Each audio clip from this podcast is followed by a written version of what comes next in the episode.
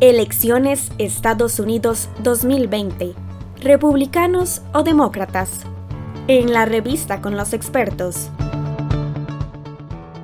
Nos comenta el politólogo Roberto Gallardo. Una elección presidencial en los Estados Unidos tiene implicaciones para todos en diferentes niveles. Primero está, por supuesto, el nivel interno de una sociedad en donde las divisiones se han hecho cada vez más evidentes, en donde se acusa a la administración de Trump de,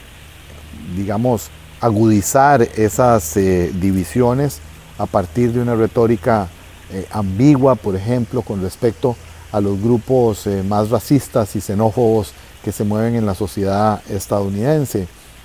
También, por supuesto, el otro tema que es un tema fundamental en esta elección es el manejo que la administración Trump hizo de eh, la pandemia, de los efectos de la pandemia. Es probablemente el punto eh, más importante sobre el cual basa la decisión, basan su decisión los votantes estadounidenses, según lo muestran las encuestas, y de hecho hay una gran coincidencia entre la cantidad de personas que dicen que se ha hecho un mal manejo, que desaprueba el manejo de la pandemia que ha hecho el gobierno de Trump y la intención de voto que tiene el candidato demócrata Joe Biden. De manera tal que esos son eh, elementos eh, internos importantes. Ha quedado incluso relegado el tema económico, pese a que eh, los Estados Unidos sufrieron un gran impacto, sobre todo en términos de, de desempleo, y que si bien ha venido exhibiendo una recuperación en los últimos, el último cuarto, ciertamente no está todavía la economía estadounidense en el punto en el que estaba, bollante en el que estaba antes de que iniciara todo este proceso de la pandemia por el nuevo coronavirus. Otro ámbito es el tema de las relaciones multilaterales, o más bien hablar del multilateralismo como, un, como una práctica de la política exterior estadounidense que ha sido y lo fue sobre todo en la administración de Obama, una convicción del Departamento de Estado de los Estados Unidos de tratar de generar coaliciones con respecto a temas específicos. Ha habido más bien una retirada hacia lo interno de los Estados Unidos en, algunos ámbitos que son importantes. Eh, tal vez el ejemplo más claro de esto fue eh, la retirada de, de los Estados Unidos de los acuerdos de París, que son acuerdos, acuerdos que se lograron con muchísimo trabajo, que tienen como objetivo la disminución de la emisión de gases eh, generadores de calentamiento global y que el gobierno de Trump, desde su perspectiva eh, nacionalista, de no aceptar la imposición de ciertos límites a su propia actividad industrial de entidades eh, extraterritoriales, eh, simple y sencillamente retiró a los Estados Unidos. Igual pasó, pasó con la Organización Mundial de la Salud, por ejemplo. De manera tal que para el mundo este tema que tiene implicaciones también económicas, por supuesto, la revisión de los tratados de libre comercio que Trump ha prometido a su base, ¿verdad? Que tal vez no ha sido tan, tan exitosa como él mismo eh, lo presenta, pero habla de una visión de los Estados Unidos más atrincherado en sus fronteras, un poco más beligerante con respecto a sus competidores comerciales, con las implicaciones que eso puede tener, por supuesto, para todo el mundo. De manera tal que el mundo también tiene razones para seguir de cerca esta elección. Y por último, y, no por esto menos importante, para un país como Costa Rica también es eh, muy relevante lo que vaya a pasar el próximo 3 de noviembre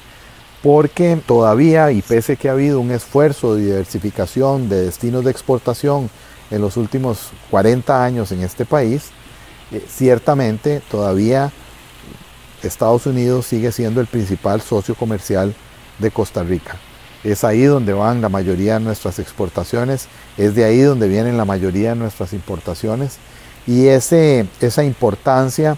hace que no solo sea digamos, eh, relevante el tema desde el punto de vista eh, económico, sino incluso eh, ya a nivel de subregión por el tema de la migración, en donde también el gobierno de Trump ha tenido políticas que se consideran son excluyentes y de alguna manera rayando en xenofobia. Por todas estas razones, el próximo martes tenemos que estar eh, pendientes de lo que pasa en los Estados Unidos. Las encuestas presentan un panorama más o menos claro, pero nadie olvida lo que pasó en la elección del 2016, en las que efectivamente unos días antes Hillary Clinton se mantenía, no solo del voto popular, sino de la intención de voto en algunos estados clave para ganar el colegio electoral, pero y, el resultado fue el que todos recordamos. Los analistas dicen ahora que la situación no es igual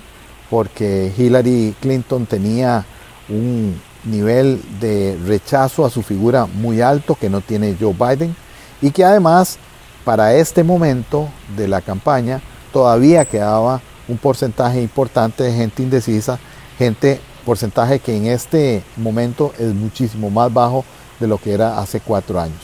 Pero en todo caso,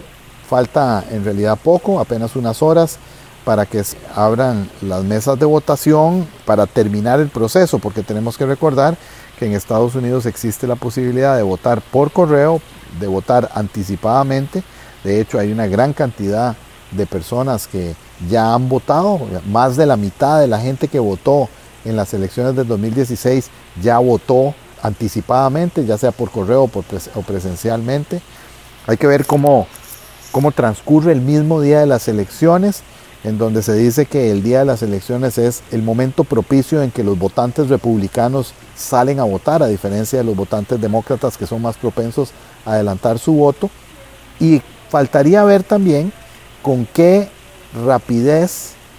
pueda procesar todo este voto anticipado las eh, autoridades electorales de cada estado de manera tal que no haya al final del día, del martes 3 de noviembre, no haya todavía inseguridad de quién ha sido el electo. Es un escenario posible, es un escenario eh, que está dentro de, dentro de la... Eh, es un resultado normal, diríamos nosotros, o un resultado que no, es, no sería inesperado ni, ni, ni, criticable, porque la cantidad de voto anticipado ha sido altísima, eh, pero eh, por supuesto que generaría algunos problemas con respecto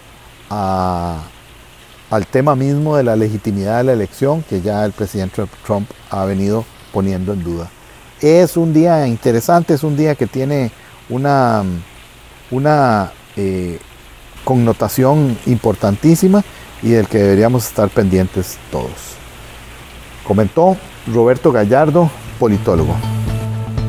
Estamos en las plataformas de Spotify, Apple Podcast, Google y Anchor como la revista. La revista.